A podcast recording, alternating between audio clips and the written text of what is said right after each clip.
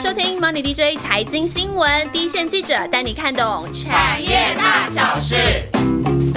呃，大家好，我是以中。那今天呢是台股的封关日，那准备要迎接新的啊新年假期啊。那先祝大家新年快乐。那新的一年呢，啊祝大家投资顺利。那在今天最后一个交易日呢，我们有很重要的任务哦，就是要给大家今年一整年比较清晰的大局观啊，以及投资策略，让大家不论现在是空手，都可以比较安心的过年。那特别呢是现在总金的动向哦，联准会的一举一动都还是牵动了整个盘势变化啊。那要完成这个整个大局观的艰巨任务呢，当然要请出重量级的来宾啦。那今天呢，我们就邀请到中信投顾的总经理陈礼峰，李峰总好。哎，你好，各位观众，大家好。要不要跟听众拜个年？是，哦，诸位祝各位听众呃新春愉快，好开年大吉。好，那今天呢，呃，中信投顾其实真的非常有诚意哦。除了总经理之外，还有三位分析师也来帮我们解惑。那阵容呢，非常的豪华。那首先呢是分析师陈子谦，嗯，大家新年快乐哦！我是陈子谦哦，是负责盘市的策略。OK，那还有分析师。魏军照啊，大家好，我是君照，那主要负责呃台股半导体上游以及美股的科技股。那祝大家新的一年呃事事顺利。那接下来是分析师张成文哦，那大家好，我是张成文，那主要负责台湾跟美国的一个半导体及 IC 设计哦。那也祝大家新年快乐。好，那我们这次的节目呢，会分为上下两集哦。那上集呢，会针对宏观经济以及大盘的走势，还有一些投资策略来做讨论。那下集呢，会聚焦在今年比较值得留意的族群以及个股。那首先呢，呃，我想先呃问一下那个李峰总，就是关于美联储接下来的一个方向，因为现在其实通膨数据似乎有慢慢的在放缓了，不过。呃，联准会好像也没有要放水的意思啊。那市场之前可能期待今年停止升息之后，下半年可能要放出降息的讯号，但是现在呢，可能也充满一些不确定性。那接下来美联储的方向，我们要怎么观察？是，其实这是一个很好的问题，也是一个很重要的 fundamental 的问题。就很多东西的判断，其实都跟这个总金有关。哦，那总金，我觉得总金面最大的影响，其实是在去年二零二二年。哦，二零二二年。对，那诚如您刚说，今年其实还是会有些影响，但是今年一般市场的预期哦，就是呃，这个通膨应该会这个逐渐的这个走缓啊，甚至这个下滑。那相对应就是 Fed 它应该它的利率就随着这个通膨的状况如果趋缓，它应该是要停止升息，在某个时间点要降息。所以如果我们看说这个。联邦基金的利率期货就是市场哦，就是市场对利率的一走势的一个一个预期哦，不是联准会它本身讲的那个宣告的市场的看法，其实跟联准会的预期中间有一个 gap 哦，所以我们才听到说有一些名词哦，从美国那边跑跑出来叫 fighting the Fed 哦，就是跟这个 Fed 这个对抗对着干，对对着干。啊，那甚至这我们看到彭博专栏哦，有这个。资很资深的这个记者，他们写说，这个就是市场跟 Fed，他们应该要好好的谈一谈。啊，就表示说市场的看法啊，就是跟 Fed 不一样，这个情形其实是蛮明显的，嗯啊，那市场看什么？就像刚刚讲说，市场看说这个利率在今年的某一个时间点要下来，但是至少我们可能到 so far 听到，比方说这个联准会里面这个各个可能这个有有投票权的这个。各个的费的这个区域性费的的主席都说，大家他们现在有一个 consensus，就是利率要 higher for longer。嗯，基本上就是说，对我们翻成国语讲比较白话一点，就是说我要维持在高档，我不随便降，我不轻易降，要久一点啊。那它久一点的，我们讲他这样讲的目的，目的是什么？就是说，呃，其实。很多人都说，费德一开始可能在这个升息的 timing 有一点 miss 掉，没有在最合适的第一个时间点早点升息，晚了啊，对对对，有点晚了。他可能就是没有早期发现、早期治疗哦，所以在这个晚了的情形呢，就要下重手哦，所以这有点对肺的有些 complain 哦。那我觉得这样的讲法也是无可厚非啊，有它一定的这个原因。所以费德呢，就是因为晚了，所以他现在他不能轻易再松口说，让市场很明确说，我什么时候要降哦？因为费德他现在最重要的一个任务就是要对抗通膨嘛，对抗通膨。好，那通膨我们一般听到讲报 CPI，报 CPI，报 CPI 的时候呢，我们通常都会听到两块，一个是讲商品，嗯，一个是讲服务，啊，商品跟服务。那这两个呢，其实费德他已经很用力在打。也看到成效的是第一个部分，嗯，商品的部分，嗯对，有下来。他现在很头痛的是服务的部分，没有下。对，那他很头痛啊的原因是什么？因为服务呢，服务业的通膨嘛，服务服务就像，比方说我们金融金融服务业，各个服务业是靠人人去服务。他现在有个劳力劳劳工的缺口，像我们团队有有做这个研究，就是说美国。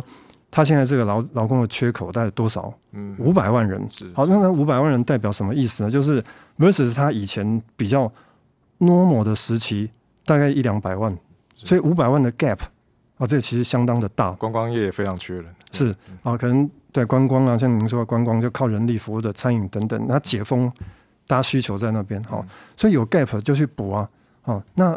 因为我们讲缺工的这些产业，可能它要补，可能比较要靠 blue collar，嗯嗯，去补。但是我们查说，最近几年美国它这个它呃它的外移进去美国的人口，一年只有一百出头万人。哦，一百多万人，对，好，所以要这样去补，要补很久。很久哦。那另外另外，大家可能想说啊，这个呃疫情期间有些人这个。不工作，嗯，不工作，好，那就是退出这个就业市场。那这人有多少啊？就有 official 的人去调查，美国那边的调查哦，这样子的人可能有两百多万人。是，所以所以他这样呃，conclusion 就是说，那个人力需求 gap 的那五百万人里面啊，有一半人他是他就决定了 decided，他刚性的他退出这个市场了。市场对，他说我不回来了。那不知道是能永远真的不回来，那可能就祝福他们就是退休了。那还是说，at some point of time 他们要回来？但是，但是这个就是我们现在短期只能认为说这是很 rigid 的，就是那些人就是退出不回来了。嗯，好，所以就是说，呃，也没有办法期待说，哎，突然有很多人他回来，让这个 gap 去很快去 fill up。对，如果这些人不回来，就是说这五百万的 gap，我们如果从 supply side 来看，就是哦，那一年一百多万人的补，那要补好几年呢。对啊，所以这 gap 会持续很久。嗯，这个就是费的最大最大的问题所在。所以说，它不松口的原因，就是因为这个服务业的这个通膨，它很难打下来。那费的有几把宝剑，它就一把，它就是利率。是，所以利率这个东西，它去去打击生产啊，打击制造，让商品价格下来，比较容易产生效果。啊，但是对服务业来讲，其实是呃比较难靠利率来达到这个效果哦，所以要解决这个问题，其实不完全要靠 Fed，要靠可能美国的行政体系啊，就是拜登政府、拜登 administration 啊，他们要从行政其他的这个措施上面一起来解决这个问题。只是现在呢，好像这个重担都在鲍威尔的肩膀上。可能要到某个时候，那我们可能会看到这个拜登政府他要出手。好，这就回到我们刚刚讲说，那为什么从市场利率来看，好像大家就觉得说，这个明年的，sorry，今年下半年哈会这个降息，嗯，呃，因为美国明年二零二四年大选，对，是，他要大选，那大选是跟谁有关？跟拜登有关吗？对啊，所以如果这个通膨问题不解。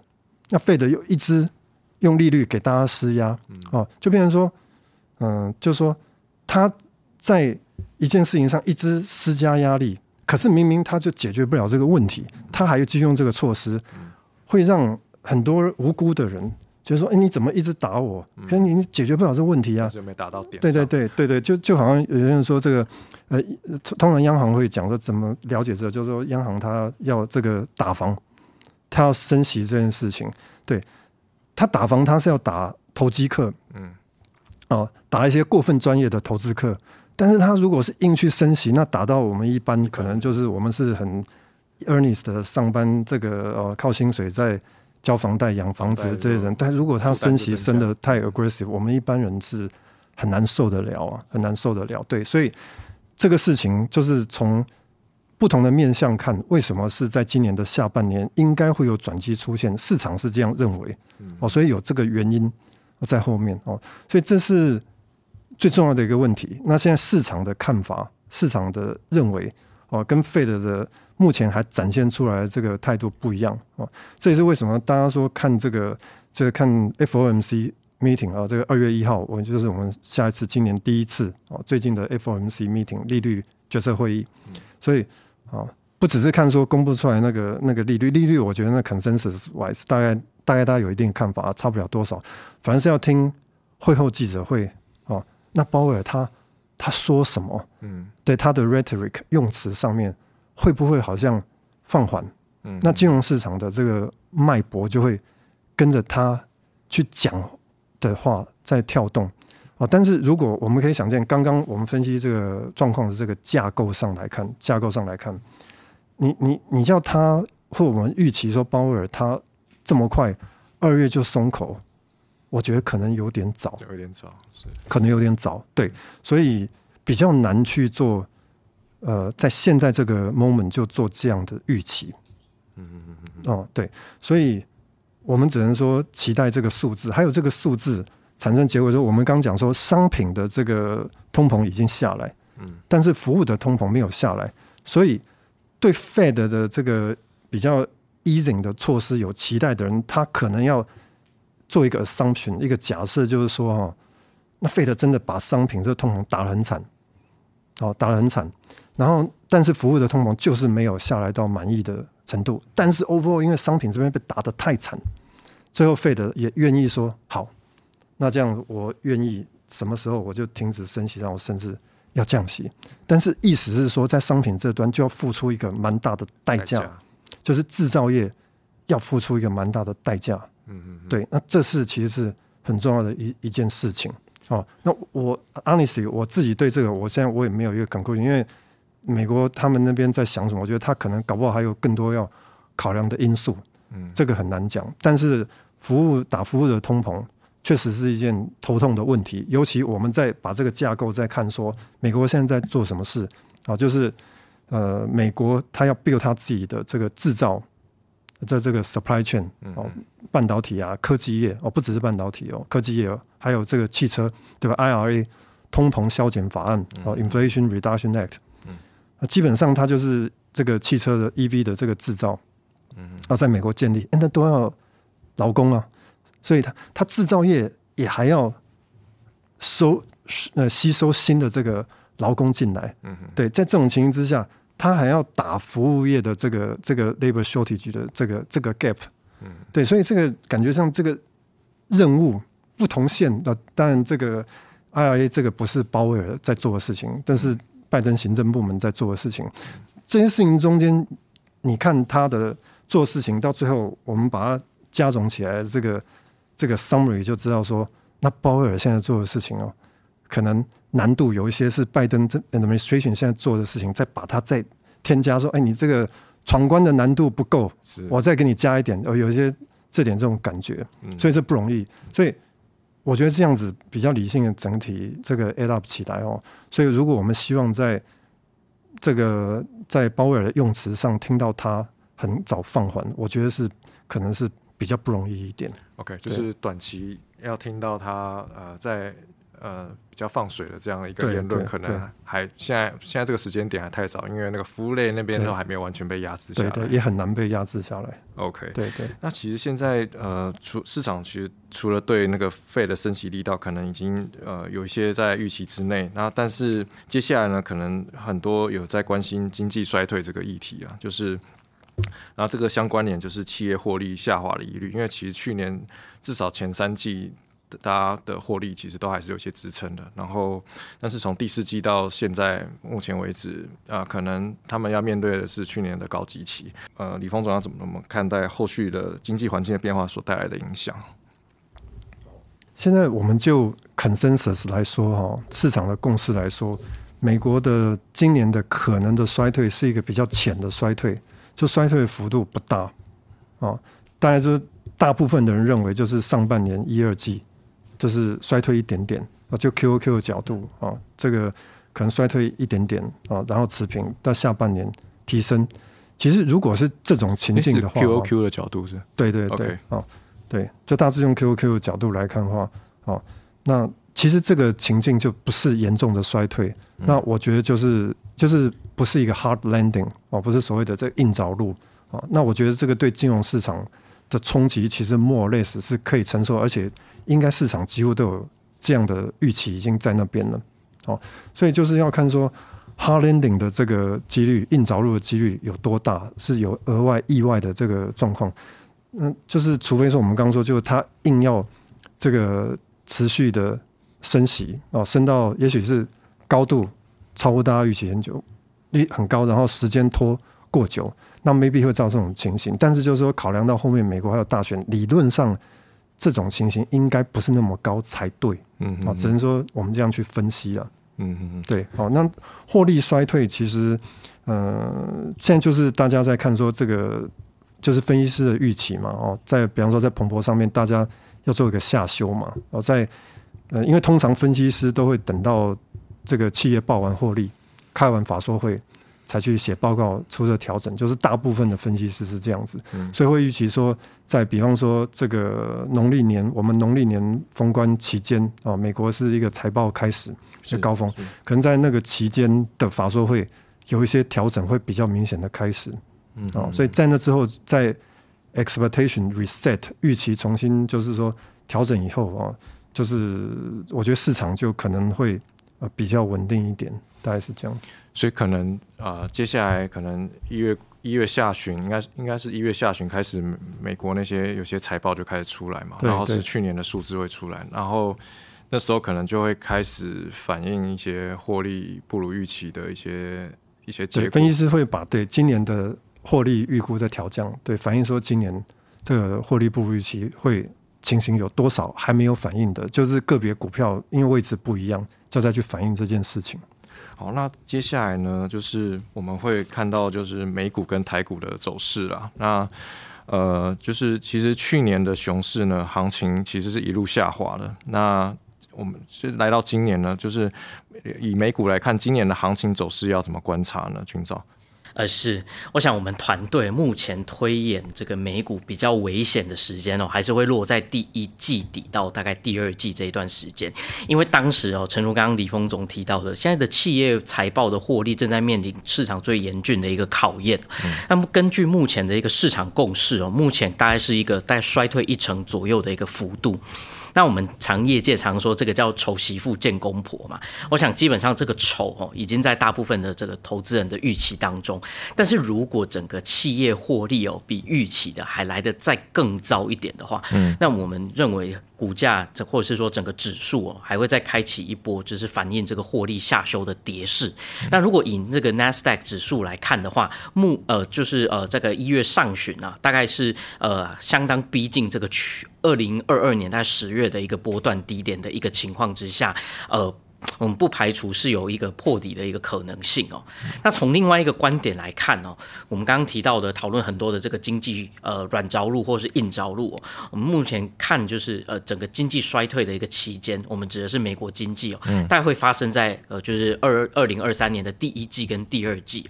那目前市场预估的这个 GDP 的季增年率哦，大概是负零点二个百分点，就是陈如安李峰总提到的是一个浅的衰退的一个情况，所以我们。以目前的整个市场情绪来看，只要这个衰退的幅度不要太大、太夸张哦，对整个市场而言都是一个比较正面的一个讯号。那但是再往前看哦，看到二零二三年的大概第三季起，这个 GDP 的季增年率哦，会因为那个低基期的因素，有可能重新转正。那这个对整个美股而言是一个非常正面的一个讯号，这有利于美股去呃落底，然后整个缓步来走涨。这是我们对整个呃美股的一个的，就是呃，二零二三年的一个初步的一个看法。所以现在看起来，呃呃，美股的底部的位置可能会比较是在 Q one 到 Q two 之间。对，也就是反映它的财报可能有些跟市场所预期的共识不太，可能有脱钩了的可能性。是的，对。那我想就。刚刚以中哥所提到的，哦，就是说这个整个整个低点的这个研判，我们就认为就是两个情境。第一个就是说整个财报啊。大致符合市场预期哦，只有一个浅的衰退，小的衰退。那二零二三年的美股应该会是先弱势震荡一到两个季度，然后在下半年缓步走涨。那第二个是比较悲观的情境哦，就是呃财报开出来大暴雷，那我想指数当然不排除还有一个二度破底的可能性。不过根据我们的观察哈，我们刚刚提到这个二度破底，这个是这个美股的指数了哈。我们我们主要观察这个 S M P 五百这指数，在历史上哦经济衰退期间，如果有发生二度破底，它的跌幅哦都不会比先前的主跌段来的大。好，也因此就是说在即便发生破底，如果我们以呃破底之后，我们观察呃两个礼拜到四个礼拜的这个时间，如果它没有再呃继续再往下破哦，这个时候如果没有发生呃系统性的，譬如说这种这种金融性的账上的一个系统性的风险的情况之下，如果破底之后两到四个礼拜，整个指数就止稳了，那这很有可能就是二零二三年的美股的一个底部讯号浮现。了解，但是前前提条件就是它的获利的获利的数字要非常的不如预期嘛。是的，是的。了解。那台股今年行情要如何判断呢？那个之前。嗯，就如刚才君照所说的，因为美股哈这个在上半年的危险期哦，相对而言，诶，它有获利的哦这个下修的一个风险，所以说在这个期间之下，台股哈它表现的空间应该也不会太大哈，尤其是台股现在还是笼罩于哦这种库存的调整，以及公司获利的季衰退的这些疑虑之中，好，但是。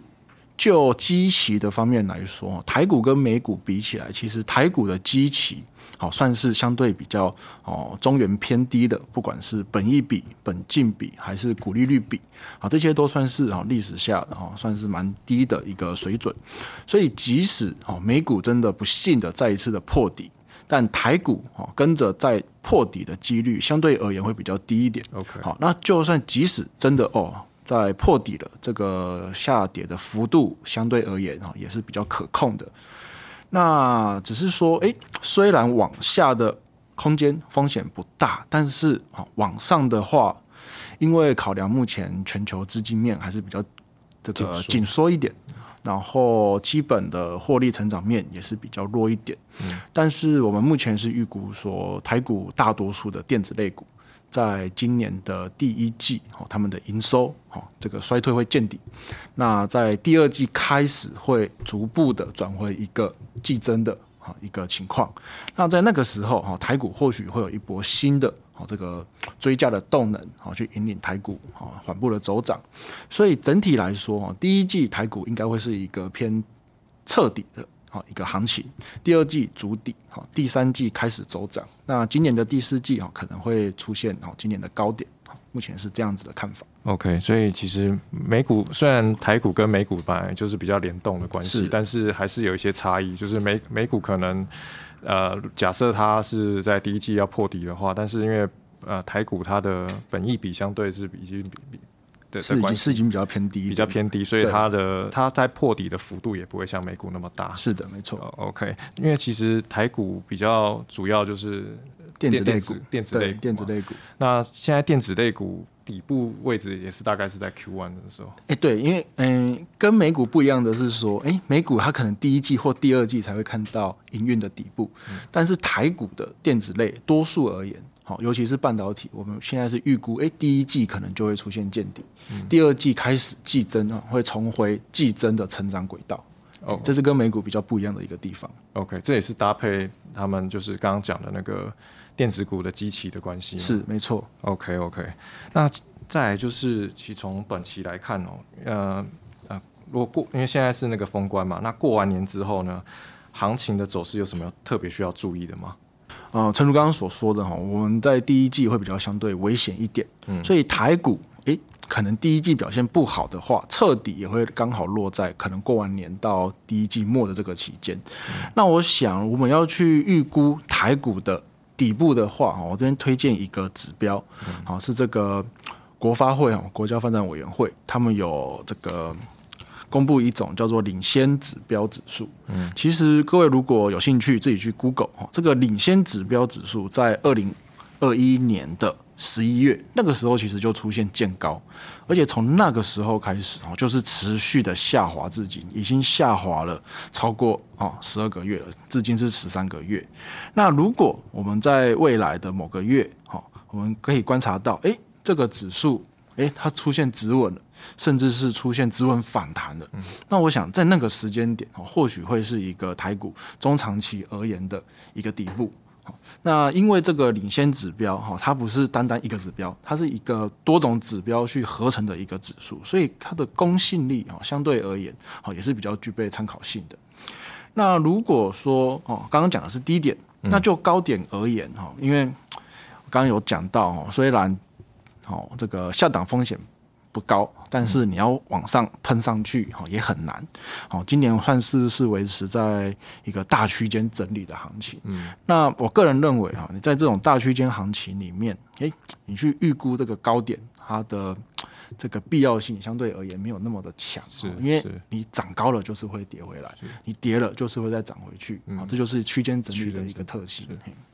OK，之前有那个给我们一个指标，就是领领先指标指数，领先指标指数。然后我们如果看到它在一个相对比较低点的时候，它代表就是已经比较相对在底部的位置。对，如果是在相对低点出现止稳，甚至是开始转为上扬的时候，OK OK。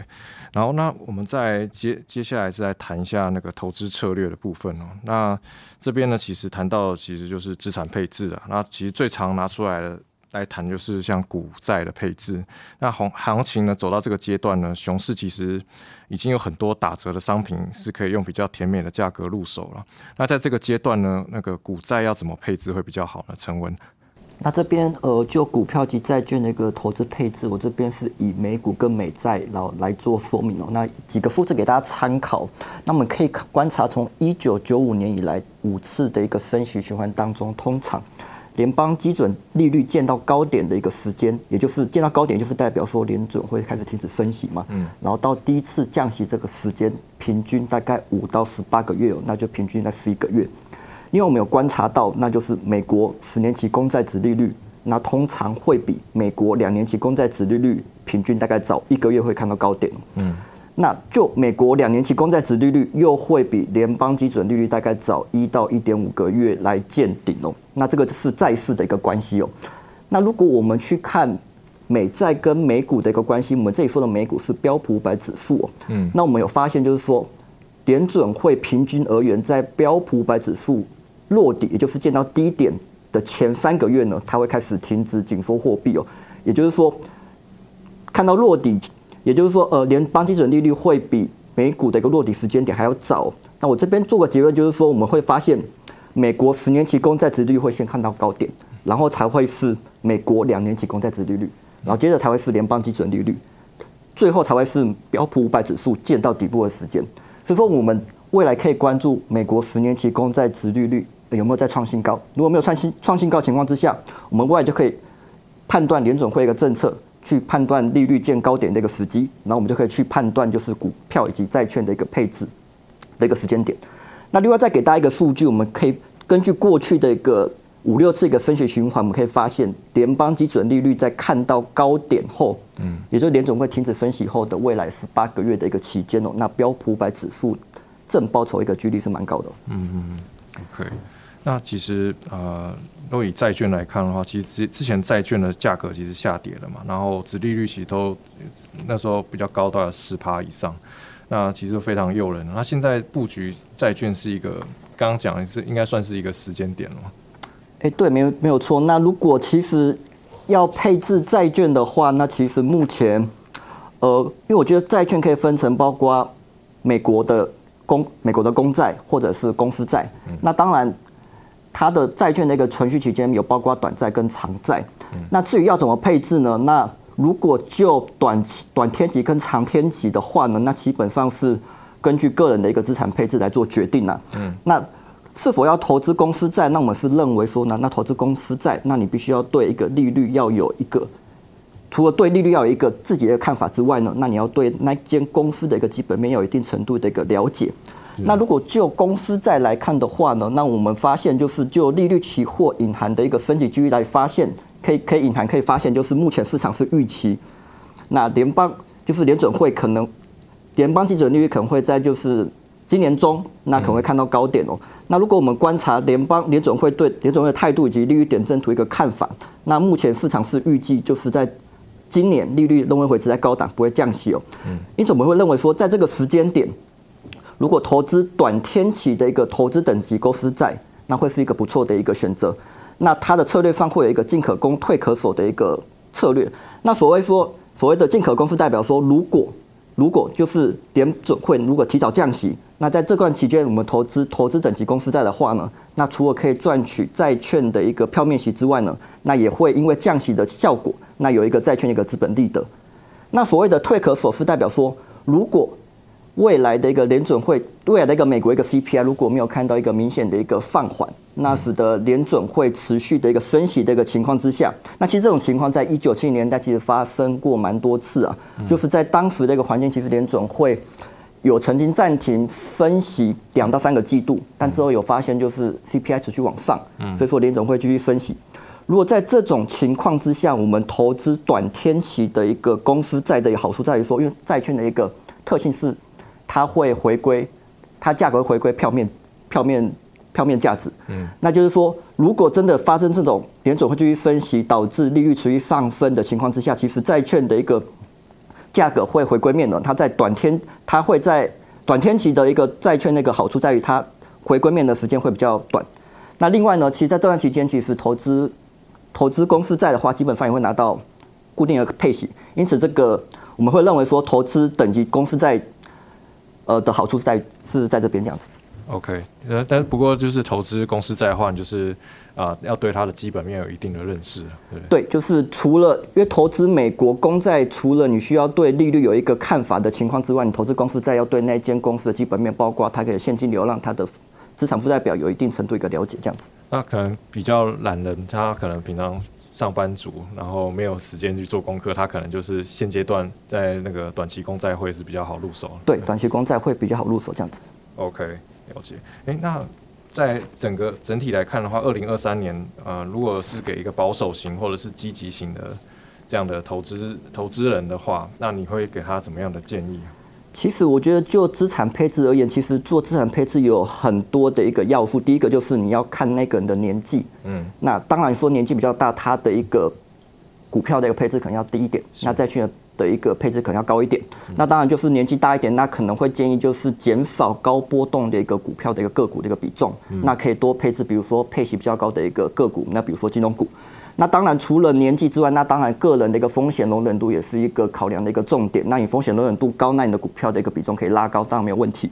那另外，当然这也要提到，就是你短期内是否有一个资金的一个需求。那如果短期内有资金需求，那你当然配置的一个，比如说你的债券的天期就不能太长。是。那所以说有这几个因素。